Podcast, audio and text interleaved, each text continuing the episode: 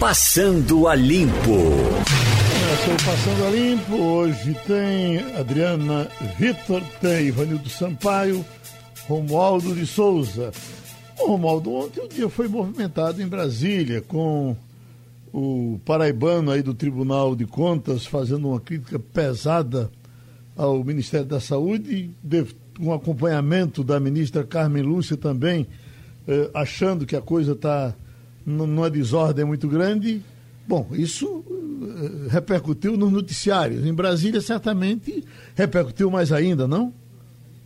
Pois é, Geraldo, muito bom dia para você, bom dia para o nosso ouvinte. Vital do Rego do Tribunal de Contas da União desmontou os últimos relatórios do Ministério da Saúde e disse que falta gestão no enfrentamento do coronavírus. O ministro do Tribunal de Contas da União afirmou que os números deveriam ser destrinchados, ou seja, mostrado, mostrados cidade a cidade, estado a estado, para que o cidadão brasileiro soubesse de fato do que se trata trata essa pandemia e, conforme ele, o enfrentamento feito pelo governo brasileiro é, é, é tímido.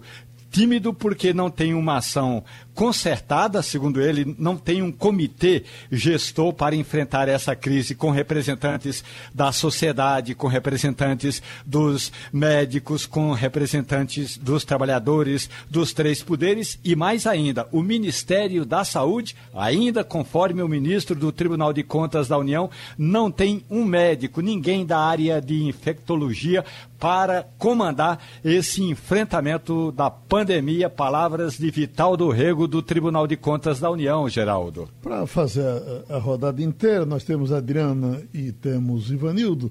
Primeiro, Adriana, essa pergunta também para Ivanildo. Por mais justo que a gente ache, por mais certos que estejam esses ministros, no caso de Carmen Lúcia e no caso o ministro do Tribunal de Contas, isso é coisa para esse eh, eh, para essa área comentar ou isso é, é, é, é, coisa do executivo e teria que ser tratado pelo Congresso e não por esses ministros. É, Adriana.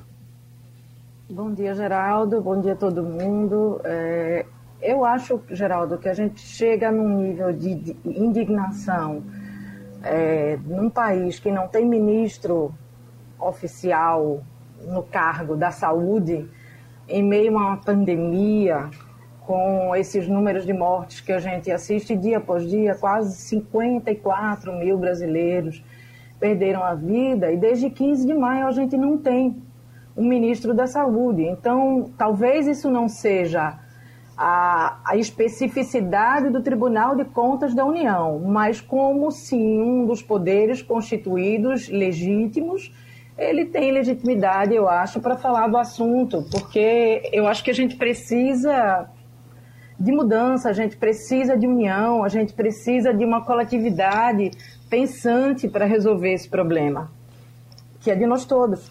E o que nos diz Ivanildo Sampaio? Eu concordo com a Adriana. O que acontece hoje deixou de ser uma preocupação de qualquer instituição oficial para se tornar um problema de toda a sociedade brasileira.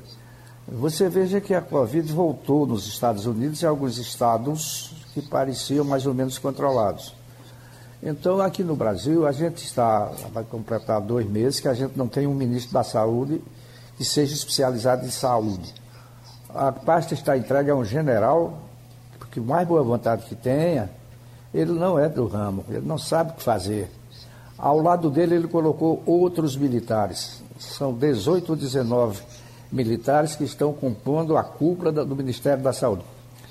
Então, isso preocupa. Embora o Tribunal de Contas seja um órgão consultivo, que está ali para auxiliar e avaliar as contas federais, eles também se preocupam enquanto eles se preocupam, todos os ministros, se preocupam enquanto cidadãos brasileiros, que vê a epidemia é, se espalhando, agora chega aí novamente uma ameaça da, da, do vírus, do, da, do Zika, e a gente sem ter um ministro da saúde.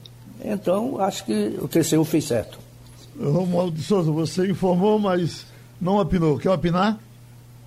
Ah, sim, Geraldo. É papel do Tribunal de Contas da União. Aliás, você se lembra é, que no início do mês passado, o presidente do TCU, o ministro José Múcio Monteiro, lamentou que no Brasil, além de termos de enfrentar o coronavírus, estamos enfrentando o vírus da corrupção.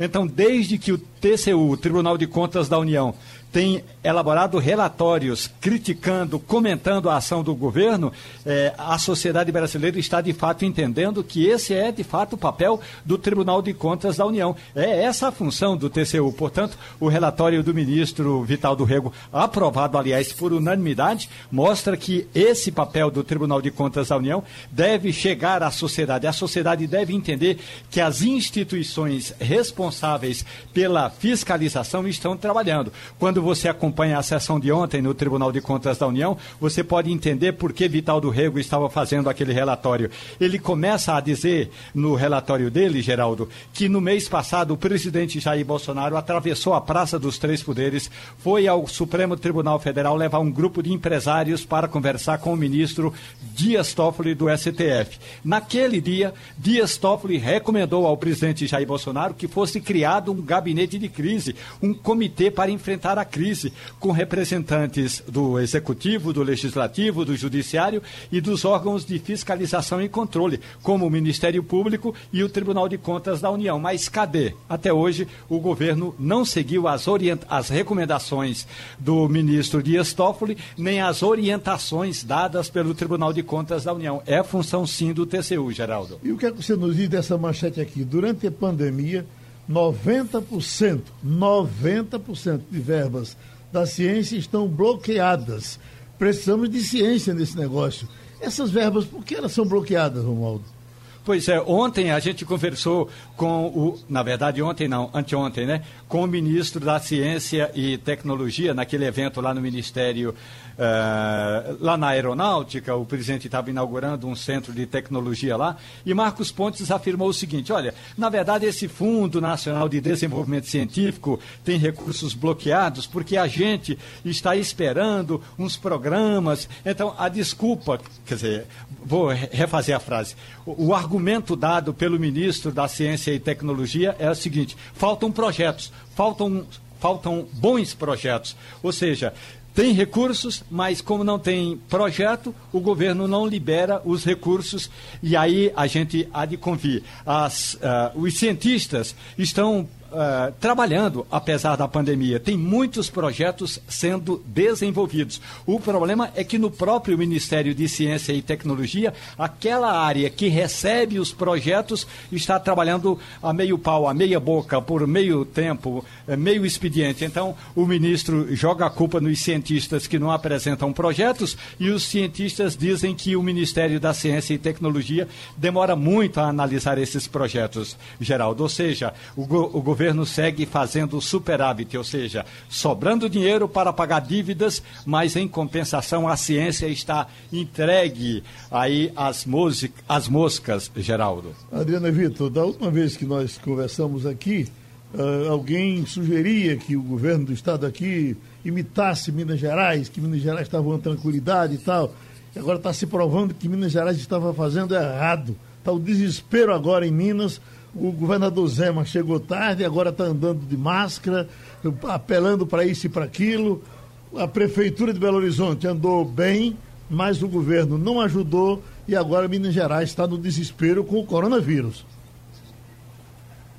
Isso, Geraldo, mas já naquela, na quinta-feira, quando a gente conversou, que são os meus dias aqui, a gente trazia dados do Jornal do Estado de Minas já assustadores. É, eu acho que tem muito a ver com essa conversa anterior da ciência, porque a, ou a gente entrega e confia na ciência que diz é preciso ficar em casa no período de ficar em casa, usar máscaras no período de usar máscaras, tomar cuidado no período de tomar cuidado. Ou a gente confia na ciência é, e, a, e legitima a ciência como um farol que vai nos guiar, ou a gente não legitima né, como o Zema fez, como a presidência da República tem feito, na hora que não coloca um especialista é, no cargo e deixam um interino cuidando da saúde. Então, Minas agora está pagando preço, o sul do país está pagando um preço. A gente tem é, em Pernambuco uma situação hoje que preocupa muito no interior do estado, especificamente no Agreste, tanto que Caruaru e Bezerros vão ter fechamento de, de vários setores amanhã, mas a gente tem uma situação bem confortável aqui no Recife, na capital, porque a gente entendeu que um momento foi preciso se resguardar o máximo. Então, assim, negar a ciência é negar quem estuda para que a nossa vida seja melhor. E aí depois a gente paga um preço. Ivanildo, esse assunto aqui que você domina tão bem, Google anuncia que vai pagar por notícias. Isso era esperado? Uh, Geraldo era cobrado há muito tempo. Uhum. Não é? O, Google ganha bilhões a cada ano e usa informações produzidas por outros, pelas quais ele não, não remunera. Então se espera, é uma briga antiga, mas se espera que o Google comece a pagar pelo material alheio do qual ele faz uso. Nesse caso, ele desprezará o, o os, os, outros conteúdos, aqueles que não têm credibilidade, vai também aumentar a credibilidade do Google? Será que é por isso que ele quer, Ivanildo? Geraldo, é uma coisa difícil de você precisar o que é que o Google quer. Uhum. É, o que acontece com, com tudo, todo esse mundo digital é que ele cresceu tanto e abriu tantos caminhos que você não sabe é, onde vai parar e nem como controlar, porque for sem controle. Quer dizer, o Google era uma coisa pequena quando surgiu. Você pode imaginar hoje o tamanho do Google, a ação dele no mundo inteiro. É, eu já vi texto meu no Google.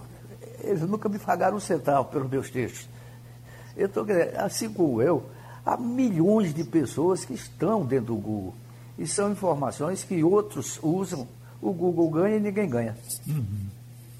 Tá certo. Agora, Romualdo... Eles têm uma plataforma agora é, do Google Education e muita gente, nesse momento, minha filha está tendo aula com a plataforma do Google. Eles ganham em várias frentes, não é só dar notícia, não. E você imagina a vida sem o Google, é difícil. Uhum. Escuta, Romualdo, Renda Brasil vai ser acelerado. O que, é que quer dizer isso? Geraldo, como é que é? Renda Brasil. É, governo ah. acelera a Renda Brasil contra pedidos por manutenção de auxílio emergencial em 600 reais. Ah.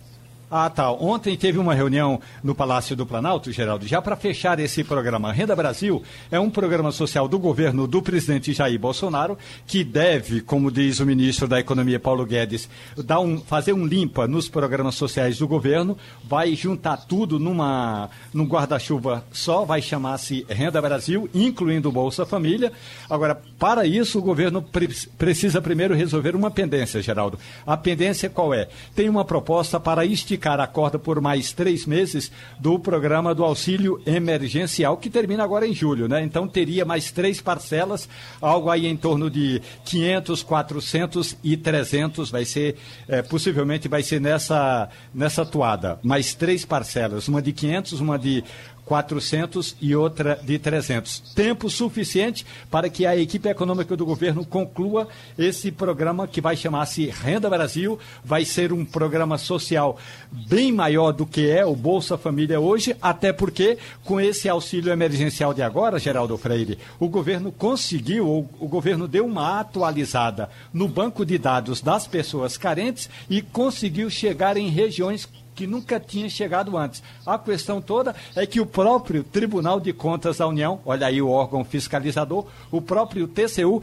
já entendeu que teve muita gente que estava recebendo dinheiro sem necessidade. E aí por isso que é preciso fazer uma boa triagem.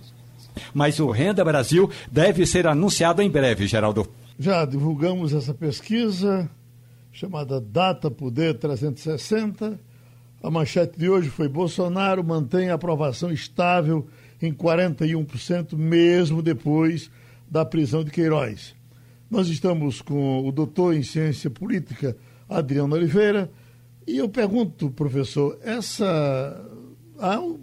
Tem gente dizendo que as pesquisas nesse período estão sendo feitas com muita dificuldade, porque elas têm que ser feitas por telefone. Eh, essa seria uma dificuldade. Eu, eu digo, é somente essa Ou, porque também me parece que esses números aqui estão bem diferentes de uma ou duas que nós apresentamos semana passada. Bom dia, Geraldo. Bom dia. Bom dia a todos. Veja, Geraldo, a pesquisa do telefone, ela é útil. Claro que nós temos que fazer uma hierarquia. A prioridade é uma pesquisa presencial, uma pesquisa face a face. Por quê? Porque os pesquisadores conseguem chegar é, mais profundamente a eleitores das classes C e D, porque esses eleitores têm dificuldade né, de atender o telefone ou de aceitar ser entrevistado por uma pesquisa. Entretanto, quando a pesquisa telefônica você liga para a pessoa, não faz a gravação, ou seja, você pode falar com a própria voz do pesquisado em vez da gravação, o sucesso de alcance da pesquisa telefônica é muito maior. E como as pesquisas telefônicas não estão abordando especificamente apenas intenção de voto, mas outras temáticas, eu não vejo problema nenhum. São pesquisas úteis e que devem ser feitas até porque, em período de pandemia, governos precisam tomar decisões e as pesquisas telefônicas elas precisam ser realizadas. Eu, quanto à questão da diferença dos dados, eu não vejo diferença, de modo algum. Eu vejo que a pesquisa que está sendo divulgada, ela está indo ao encontro, né, de coincidente com a pesquisa do XP e PESP, divulgada recentemente, também com a pesquisa da Datafolha e com as minhas pesquisas. Pesquisas, pesquisas que eu tenho feito em várias cidades do Nordeste, traz esse percentual especificamente para o Nordeste, ou seja, no Nordeste, o presidente Bolsonaro tem uma alta reprovação e uma baixa aprovação. Quando nós olhamos para essa pesquisa especificamente do Data Poder, o que nós observamos é a estabilidade, algo que vem sendo indicado pelas pesquisas feitas por diversos institutos. Ou seja, o presidente Bolsonaro hoje ele é um presidente reprovado, mas ele mantém uma estabilidade de aprovação. Eu não estou falando de bom e ótimo. Eu estou falando especificamente da pergunta aprovação, ou seja, eleitores que classificam o governo como regular, quando estão diante do aprova ou desaprova, arrumam ou por aprova ou por reprova. Então, os eleitores estão dando, em média, cerca de 38% a 42% de aprovação para o presidente. Quem sustenta essa aprovação? Em primeiro lugar, uma análise geográfica. A região centro-oeste sustenta essa aprovação, junto com a região norte, que para mim é uma surpresa, em virtude das diferenças socioeconômicas das duas regiões, e a região sul. No que condiz ao extrato de renda, quem tem sustentado a aprovação do presidente Bolsonaro são as classes C e D, em virtude, claro, do auxílio emergencial. Mas o que é importante destacar, Geraldo e demais, é a questão seguinte. Quando nós vamos construir um questionário, quando nós vamos até a população fazer uma pesquisa, nós temos que criar hipóteses. Então, vejam, Quais são as hipóteses que estão postas? Quais são as hipóteses que eu sempre levo em consideração nas minhas pesquisas? Em primeiro lugar, o número de mortes afeta positivamente ou negativamente a popularidade do presidente? Caso, o número de mortes pelo Covid-19. Em segundo lugar, o desemprego ocasionado pelo Covid-19 afeta positivamente ou negativamente a popularidade do presidente da República? Em terceiro lugar, a situação da economia, de maneira geral, afeta positivamente ou negativamente? O que nós observamos, em particular, eu vou falar para o Nordeste, é que, de fato, você tem um alto percentual de eleitores que não responsabiliza o presidente pelas mortes e também pela economia. Mas, em segundo lugar, em média com 30% e 40% nos municípios do Nordeste, a responsabilidade cai no colo do presidente. Quando nós analisamos especificamente o Data Poder, verificamos que essa lógica continua, mas o impacto não é tão grande como aquele que eu esperava, ou seja, uma grande quantidade de mortos, uma grande quantidade de infectados, um aumento do desemprego daria um grande impacto na popularidade do presidente. Nós não estamos vendo isso de modo algum. Ou seja, o bolsonarismo é um fenômeno que está sendo consolidado, é um fenômeno que precisa ser explicado a partir de três vetores. Qual o primeiro vetor? Primeiro, existem eleitores bolsonaristas que acreditam no presidente da República, que o admiram e que o respeitam. Em segundo lugar, existem eleitores, e isso eu estou vendo claramente nas pesquisas qualitativas, de que eleitores dizem que o presidente está tentando fazer, mas não consegue. Então, esses dois tipos de eleitores estão dando sustentar com a popularidade do presidente. E existem aqueles eleitores que são antilulistas ou eleitores arrependidos que, que eh, reprovam o presidente. Hoje, onde estão esses eleitores arrependidos fortemente? Esses eleitores arrependidos fortemente estão nas classes A e B. Observem que nas classes A e B votaram majoritariamente com o bolsonarismo e hoje estão envergonhados ou estão arrependidos. Por quê? Ou por conta da conduta do presidente face ao Covid-19, ou por conta de toda a desestabilização econômica do país.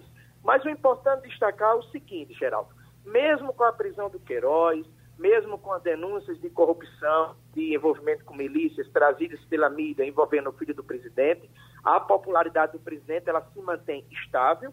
E isso é um dado muito importante para o presidente da República, com vista à eleição de 2022 e também para que ele possa mudar o seu comportamento, porque o seu governo ainda não está perdido. Ô, professor, se ele pedisse uma comparação com o caso dos Estados Unidos, Trump, por exemplo, que eh, tem caído em popularidade. O, o Joe Biden parece que já está na frente dele com mais de 10 pontos e estão atribuindo ao, ao, aos cadáveres americanos. Uh, o, o, o, que acontece lá e o, o que acontece aqui? Pega, porque pega nele lá e não pega no daqui? Teria, não, teria como fazer essa comparação? Tem, tem. Veja, é, se, nós, se nós estivéssemos às vésperas de uma eleição presidencial, é, nós não poderíamos afirmar que o presidente Bolsonaro manteria essa popularidade porque certamente nós estaríamos com candidatos fazendo oposição e trazendo um discurso contrário ao presidente, e também nós não poderíamos afirmar que existiria é, uma intenção de voto onde o presidente Bolsonaro lideraria. Poderia estar aí liderando outro candidato, um candidato da esquerda, o Sérgio Moro, o Ciro Gomes, o João Dória. O que ocorre, a diferença básica entre Brasil e Estados Unidos, é que esse ano há eleição presidencial nos Estados Unidos. No Brasil existem eleições municipais. Mas lá, o presidente Trump perdeu popularidade em virtude do Covid-19.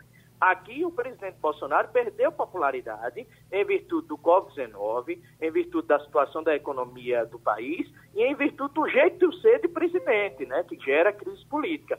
Então, o quadro é muito semelhante.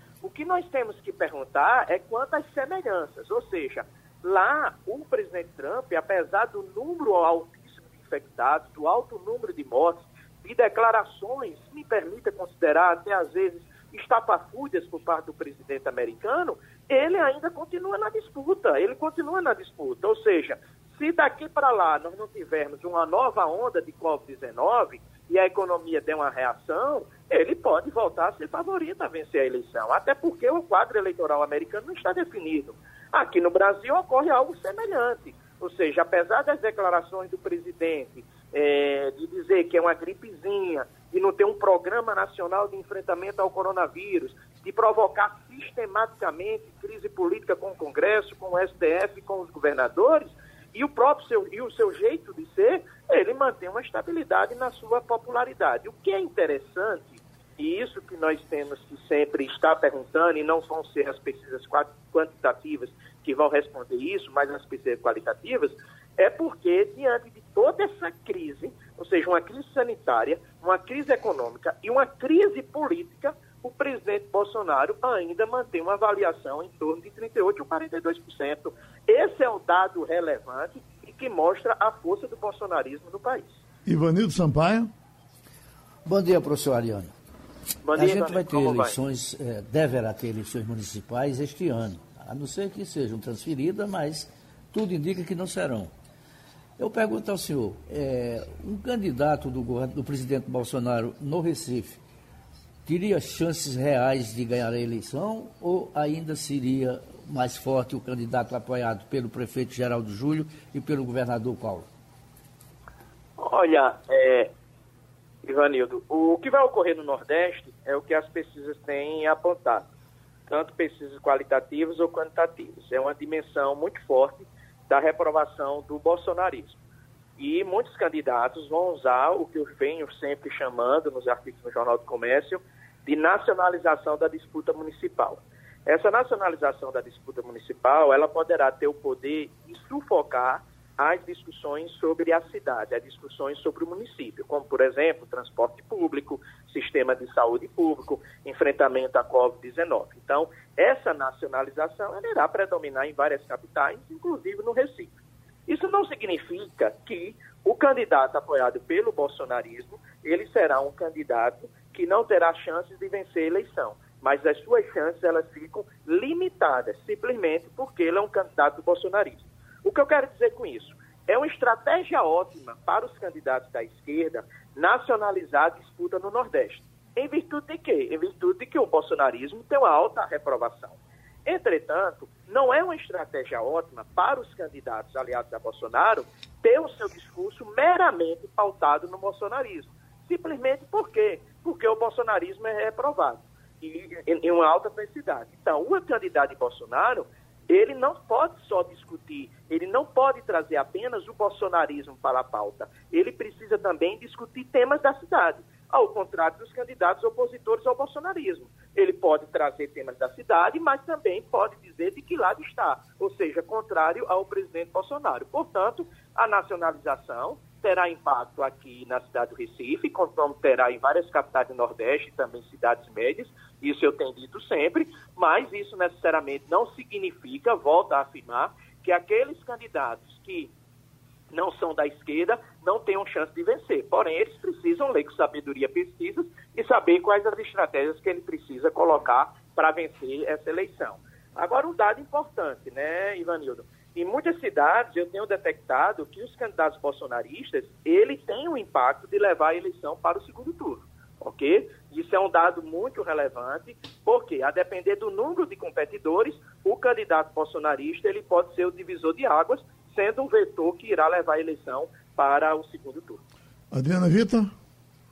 Bom dia, professor. É, Bom dia, apesar Adriana. de sempre chamar atenção a, a manutenção da aprovação do presidente, a pesquisa também diz, numa leitura mais detalhada, que a rejeição aumentou consideravelmente, que de 15 a, entre 15, 13 e 15 de abril, é, ruim e péssimo estavam em 33%, e que hoje são 48%. Isso é um dado relevante, não é? E isso coincide justamente com a ascendência da curva, com a ascendência do, dos casos de Covid-19.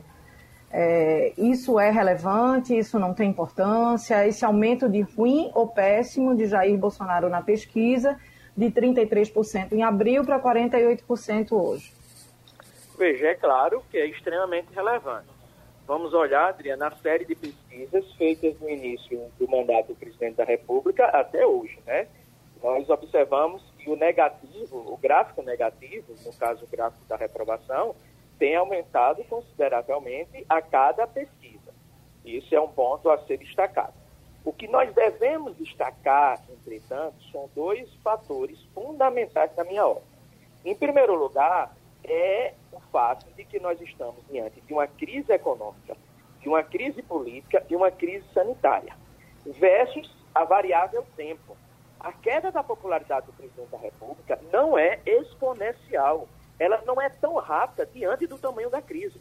Ou seja, eu tenho uma grande crise, mas a queda da popularidade dele mantém, mantém uma constante. Ou seja, ela vai cair declinando, daqui a pouco ela fica estável, daqui a pouco ela sobe um pouquinho. Então, nós não temos uma grande queda. Por isso, por isso, inclusive, nós não podemos falar em impeachment do presidente da República, simplesmente porque a presidente Dilma foi, sofreu impeachment com 15% é, é, é, de aprovação. O presidente Temer chegou em Pernambuco, por exemplo, a ter um inédito 3% de bom e ótimo. Isso é uma coisa histórica. O presidente Bolsonaro mantém em Pernambuco uma média de aprovação de 25% a 30%, chegando em algumas cidades do Agreste a 40% de aprovação. Então, veja, quando eu analiso o tamanho das crises que o Brasil está envolvido versus a sua popularidade, é claro que o presidente da República é resistente, ele é muito resistente. Inclusive, a minha expectativa é que pudesse existir uma celeridade na queda da popularidade dele, inclusive com o caso Queiroz, porque o caso Queiroz toma a atenção forte de toda a mídia brasileira, dos principais veículos de comunicação do Brasil. E, consequentemente, você vê a pesquisa que ele mantém uma estabilidade. Portanto, é aquilo que eu chamo, é uma popularidade antifrágil. Ela sofre estresse, mas ela não quebra, ela não declina fortemente. Isso significa que se manterá, isso significa que se manterá, aí vem a questão. Veja, O presidente da República tem um grande trunfo na sua mão. Qual é o grande trunfo? Os eleitores não estão responsabilizando ele fortemente pelas mortes do Covid, não estão responsabilizando ele fortemente pela economia, pelo desemprego. Então, o que é que cabe ao presidente da República nesse instante? Ele tem uma arma fundamental na mão, que é a criação de um grande programa social. Ele já verificou que o auxílio emergencial tem um apoio da população, inclusive recentemente eu trouxe uma pesquisa e mostrei que 90% da população recipiente apoia o auxílio emergencial. No interior, esse apoio é muito forte. Nas outras regiões do Brasil também. Então, esse é um vetor que pode permitir que o presidente da República consiga se aproximar dos eleitores das classes C e D, e principalmente da região Nordeste, onde ele mantém uma alta reprovação. E em segundo lugar, né, ele pode aproveitar o momento para trazer, no momento em que ele traz o Centrão para o governo, para abrir um diálogo com o setor produtivo, para abrir um diálogo com as instituições e apresentar um plano de retomada econômica para o Brasil. Conclusão, Adriana, dizer que o presidente Bolsonaro é um quadro a ser descartado para 2022 não é principalmente quando nós observamos a sua sobrevivência diante desse tamanho de crise que o Brasil está passando hoje. Vamos fechando o tema, Romualdo de Souza. Professor Adriano Oliveira, muito bom dia para o senhor. Professor, eu gostaria de abordar dois assuntos com o senhor. O primeiro é com relação à Aliança pelo Brasil. O partido do presidente Jair Bolsonaro ainda não vingou, e aí eu gostaria de saber sobre a estratégia do bolsonarismo de não ter um partido definido, não é, professor? Isso vai pulverizar o apoio do presidente para diferentes candidatos. Queria saber se foi acertada. E a outra questão com relação a Queiroz colar ou não colar eh, no presidente Bolsonaro. Professor, vamos analisar, vamos pegar o exemplo do ex-presidente Lula, que não está preso por causa de uma decisão do STF. Mas se soltasse Lula na capoeira como candidato, ele faria um estrago em qualquer eleição. Portanto, colar ou não colar Queiroz em Bolsonaro tem muito a ver com o comportamento do eleitor brasileiro que também acha que Lula não está colado com a corrupção, professor. Olha, é, Romualdo, bom dia, tudo bom? Veja, Romualdo, primeira pergunta. É, no que condiz a aliança, nós sabemos a dificuldade enorme que o presidente da República tem de fazer política, de dialogar. No estilo do presidente, nós não podemos cobrar que o presidente da República vá se reunir com políticos que ele não gosta disso, ele não sabe fazer isso.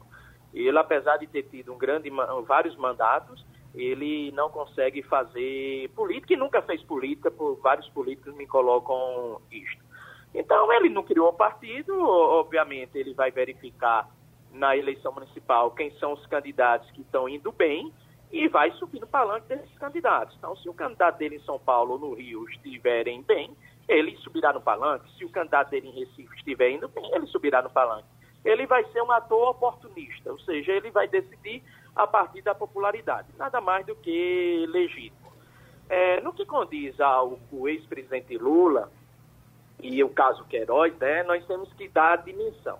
Então, nós temos que dizer que o caso do ex-presidente Lula é muito mais grave e teve toda uma dimensão de cerca de dois anos, né? Vamos colocar de 2015 até 2018 de forte de intensidade notícias, né? Notícias intensas na mídia, desconstruindo a imagem do ex-presidente Lula, desconstruindo a imagem do PT, cifras eram mostradas nos, nos veículos de comunicação, quantos bilhões roubados, quantos bilhões levados, e mesmo assim o presidente Lula manteve, ou seja, se ele tivesse na eleição, nós não poderíamos dizer que ele que Bolsonaro seria o presidente.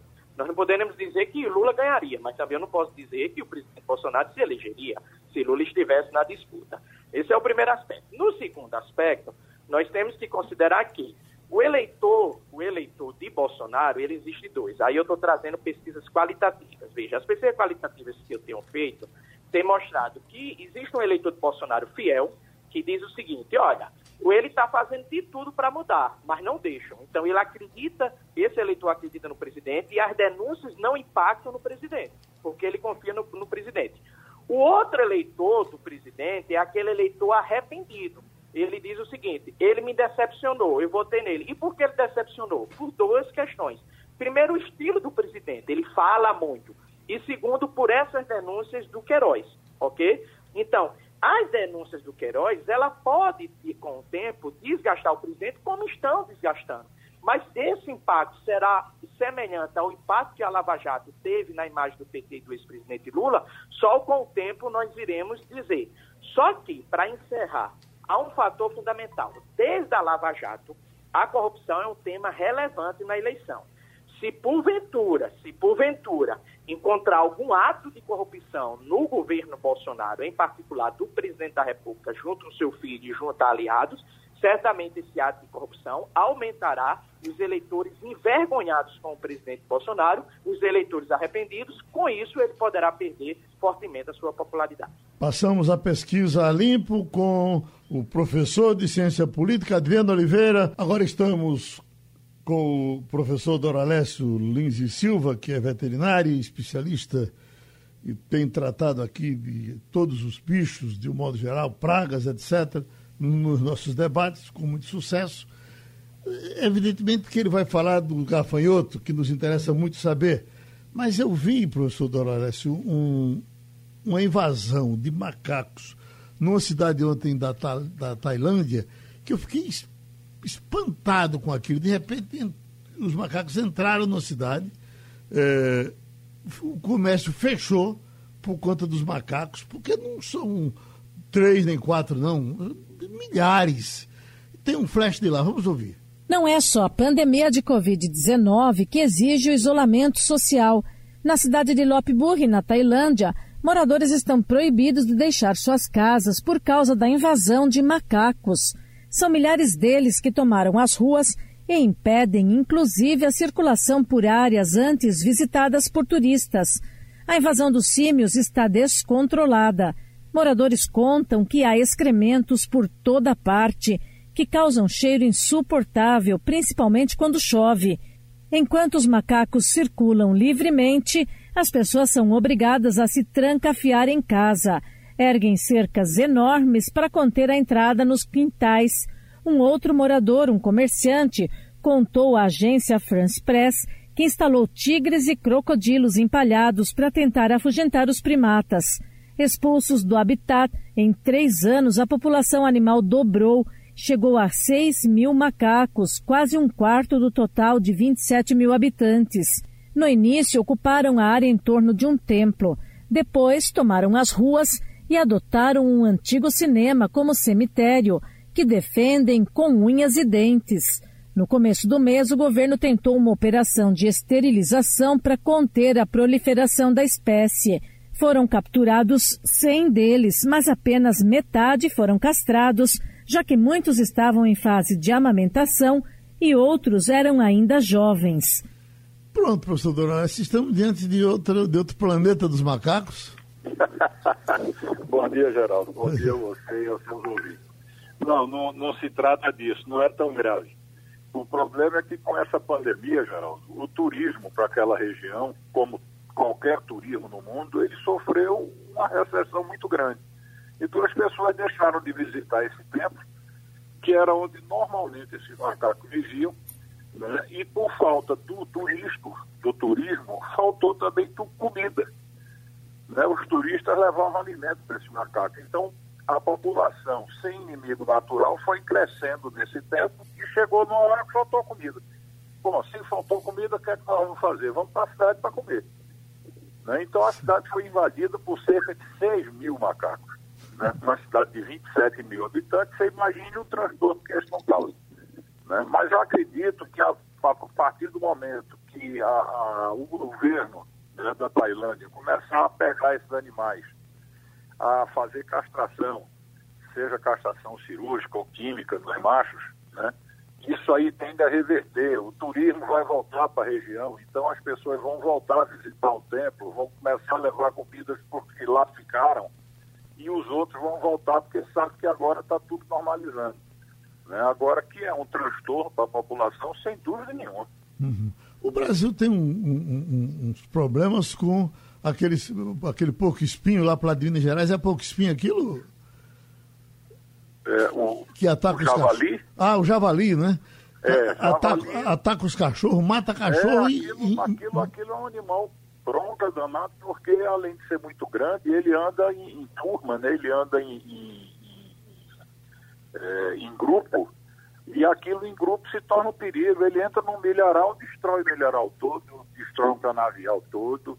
Então ele dá um prejuízo econômico muito grande. Mas como é um animal introduzido, não é brasileiro, a legislação permite o abate para evitar o dano econômico. No Rio Grande do Sul é comum se fazer caravana de caçada a javali.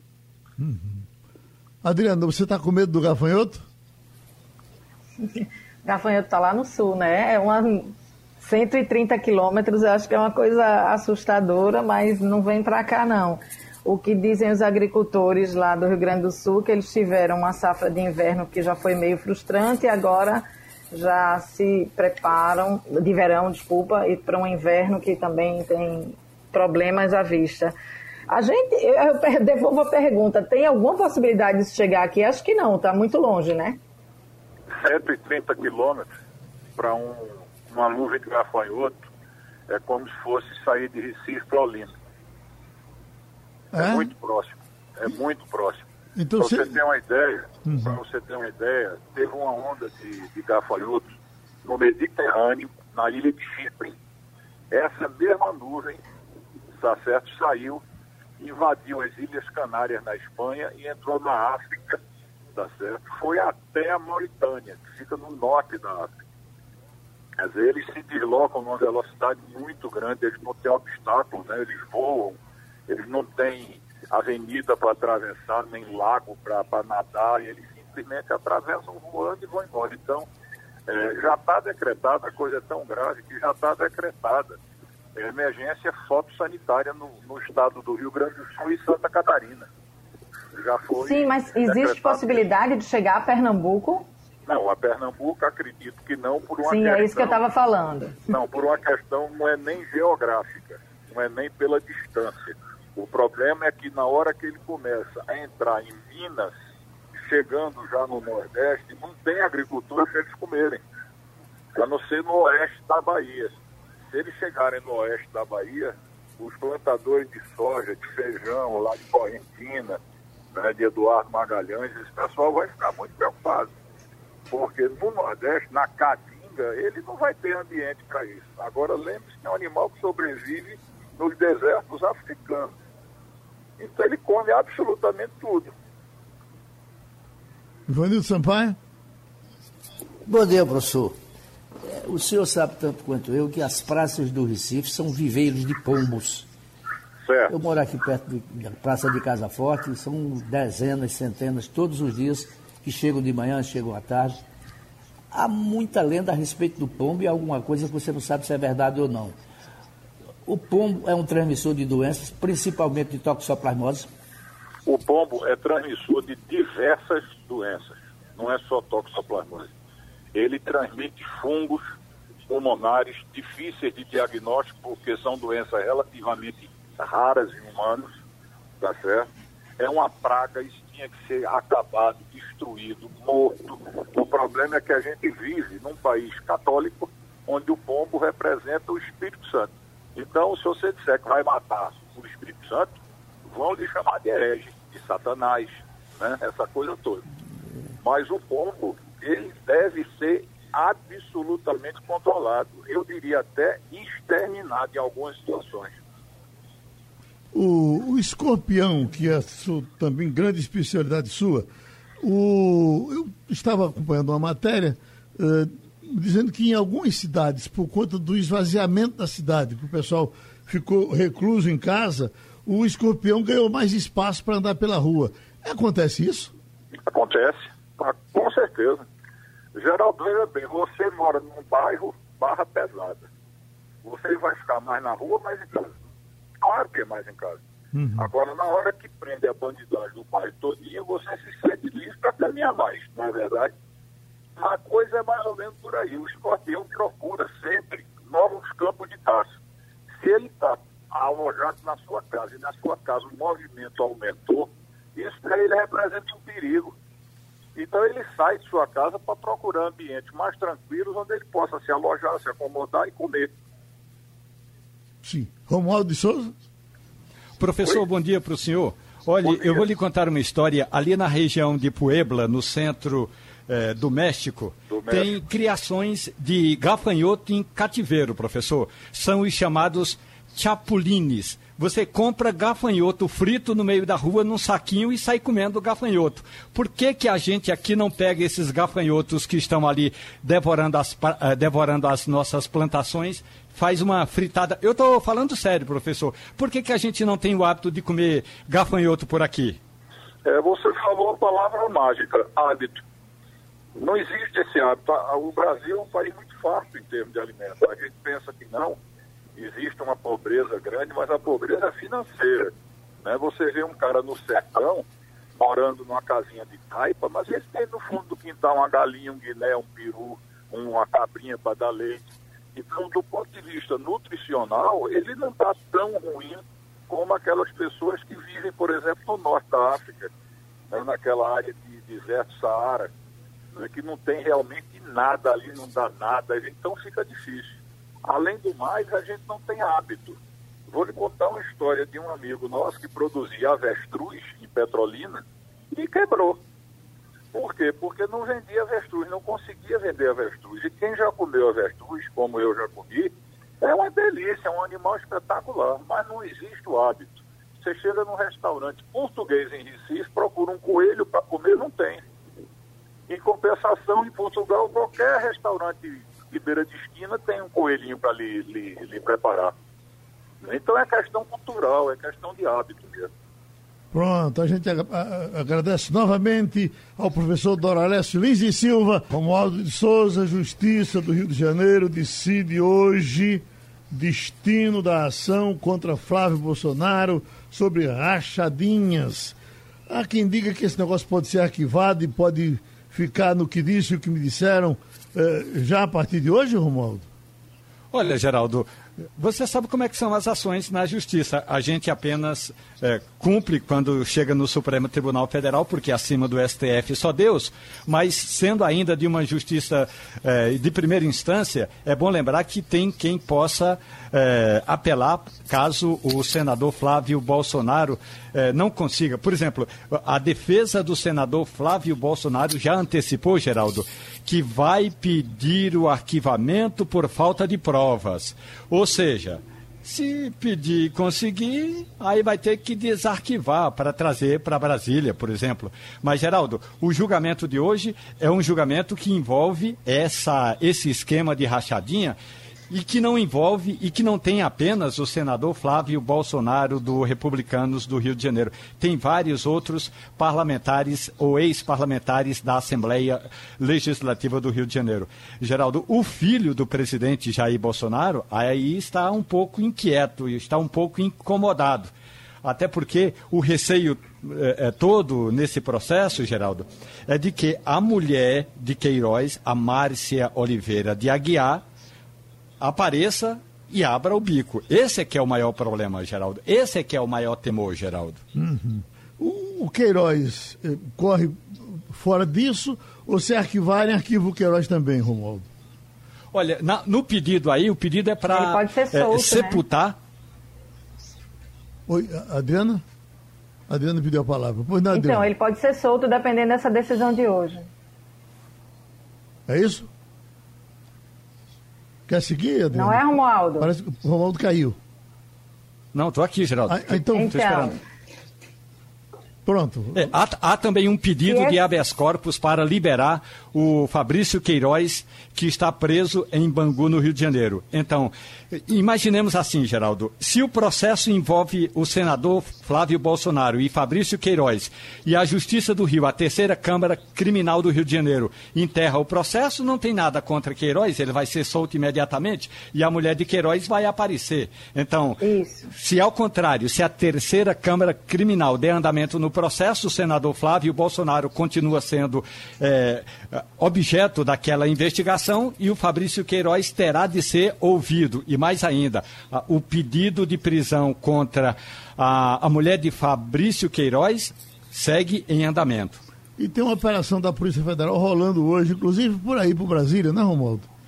Atrás do ex-ministro eh, Renault, que foi ministro da, de Minas Energia. Então, Geraldo, é aquele esquema de corrupção que envolveu ah, o processo de o programa de, de, energia nuclear no Brasil. Então, a Polícia Federal hoje esteve aqui na casa de, algumas, eh, de alguns servidores públicos que trabalharam eh, na Eletrobras, na Eletronuclear, e aí a gente está esperando aqui, vai ter uma uma informação aí por volta das 10 horas, 10 e 30 para, para dizer exatamente é, até onde está o, essa investigação da, da, operação da Polícia Federal nesta quinta-feira aqui em Brasília.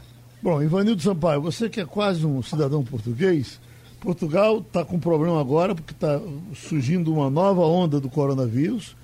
O pessoal já estava quase tranquilo, perdeu a tranquilidade.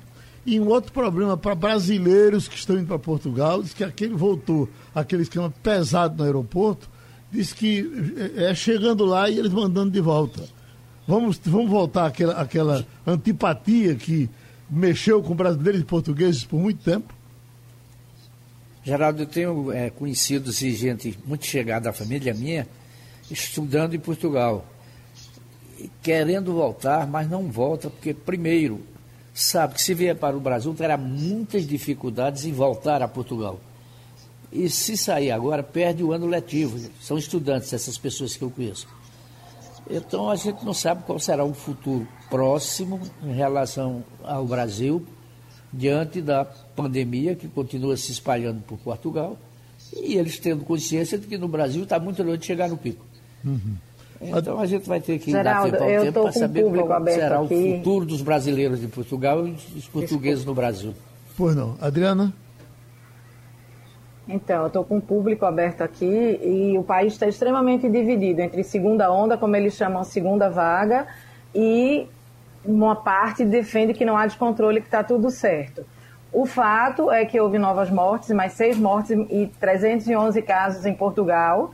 A OMS diz que vê um ressurgimento significativo e a União Europeia vai se reunir para decidir como fazer com as fronteiras, porque não é só Portugal, né? O que fazer com o continente e com a entrada de pessoas. Também a Feira da Ladra, quem já foi a Lisboa conhece, é, é, é famosa, é turística, um passeio turístico, uma feira no meio da rua, que passou dois meses suspensa, voltou a funcionar, foi novamente suspensa.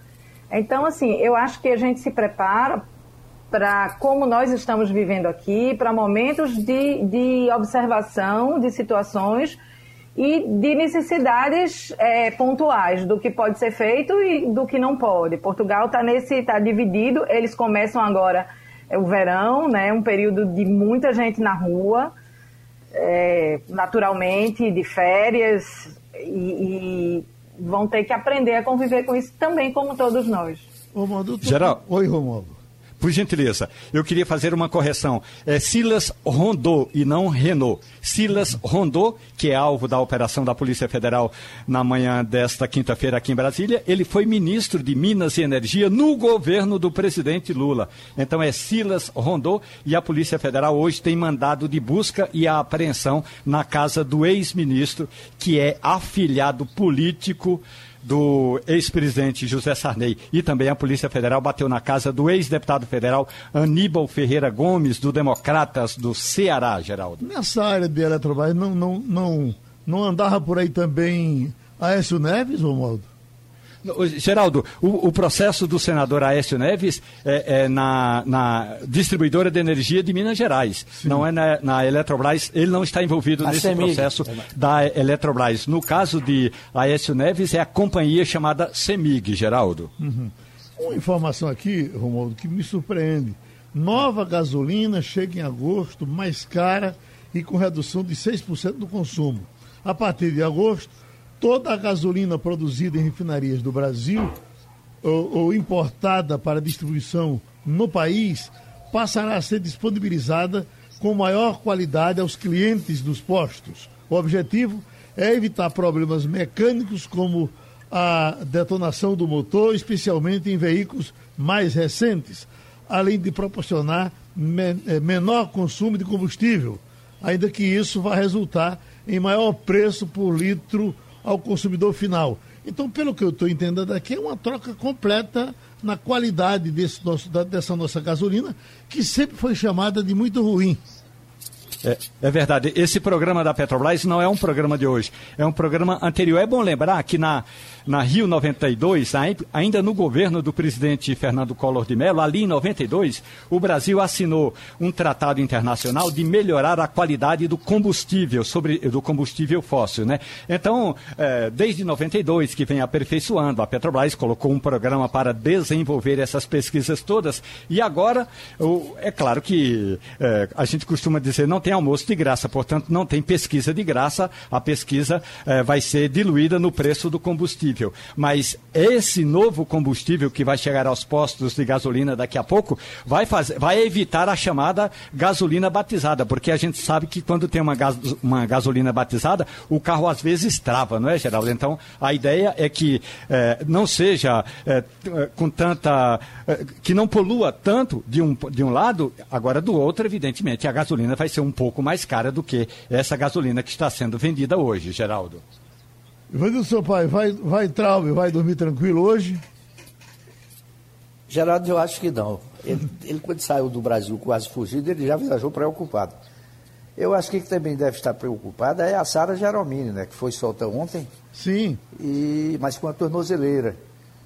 É. quero, nós queremos saber o que é que ela vai fazer neste final de semana. Se ela vai novamente acampar na, na, na, redor do Palácio do Planalto, se vai novamente é, comandar o que ela chama dos 300 do Brasil, ou, ou, ou se, se, vai ficar quietinha em casa é, esperando para ver o que é que vai dar o processo que ela tem que responder. Oi, Ivanildo, ou se vai tomar um café com o Romualdo, né?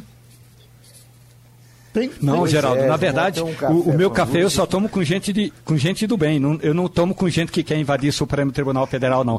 Aliás, pela determinação do ministro Alexandre de Moraes do Supremo Tribunal Federal, a Jeromini não vai poder chegar ali na Praça dos Três Poderes, não vai poder se reunir com pessoas investigadas, não vai poder remontar o acampamento dos 300, não vai poder voltar à casa dela, que, ela, que era ali na periferia de Brasília e que tinha todo um arsenal destroçado pela Polícia Civil de Brasília na última segunda-feira. E ainda tem um detalhe: ela vai ter de colocar naquele calcanhazinho branco dela, vai ter de colocar uma tornozeleira eletrônica que fica com a luz piscando a noite toda, Geraldo. O que dizem, Romualdo, é que ela adoraria ser presa. Me parece que isso ajuda na, no, no futuro dela. Ela deve ter um projeto político em cima desse tipo de agressão. Então, pode ser que ela não leve a sério. Já tem gente temendo isso, né? É, o processo político dela envolve o, o fato dela ter sido in, é, é, expulsa é, do Democratas. É bom lembrar que a, Flávia, que a Geromini é, ela foi candidata a deputada federal pelo Democratas, pelo DEM no Rio de Janeiro, não conseguiu voto suficiente, não é, Geraldo? E agora, quando explodiu essa onda toda aí, é, dela querendo tocar fogo em Brasília, fazendo aqueles protestos, aquelas passeatas todas, aí o presidente da legenda correu, o, o, o, o prefeito é, de Salvador, ACM Neto, correu e expulsou a Geromini do DEM, então ela vai ter de encontrar uma nova legenda. Aliás, já que ela está sem partido, sentido, ela poderia muito bem correr para ajudar a fundar o Aliança pelo Brasil, que um dos projetos, aliás, um dos problemas, Geraldo, um dos problemas do Aliança para o Brasil, desse projeto de partido, é porque muita gente que se filiou para fundar o partido já estava filiado a outro partido e aí a Justiça Eleitoral negou essa filiação. Agradecendo a você e se terminou o Passando a Limpo. Passando a Limpo.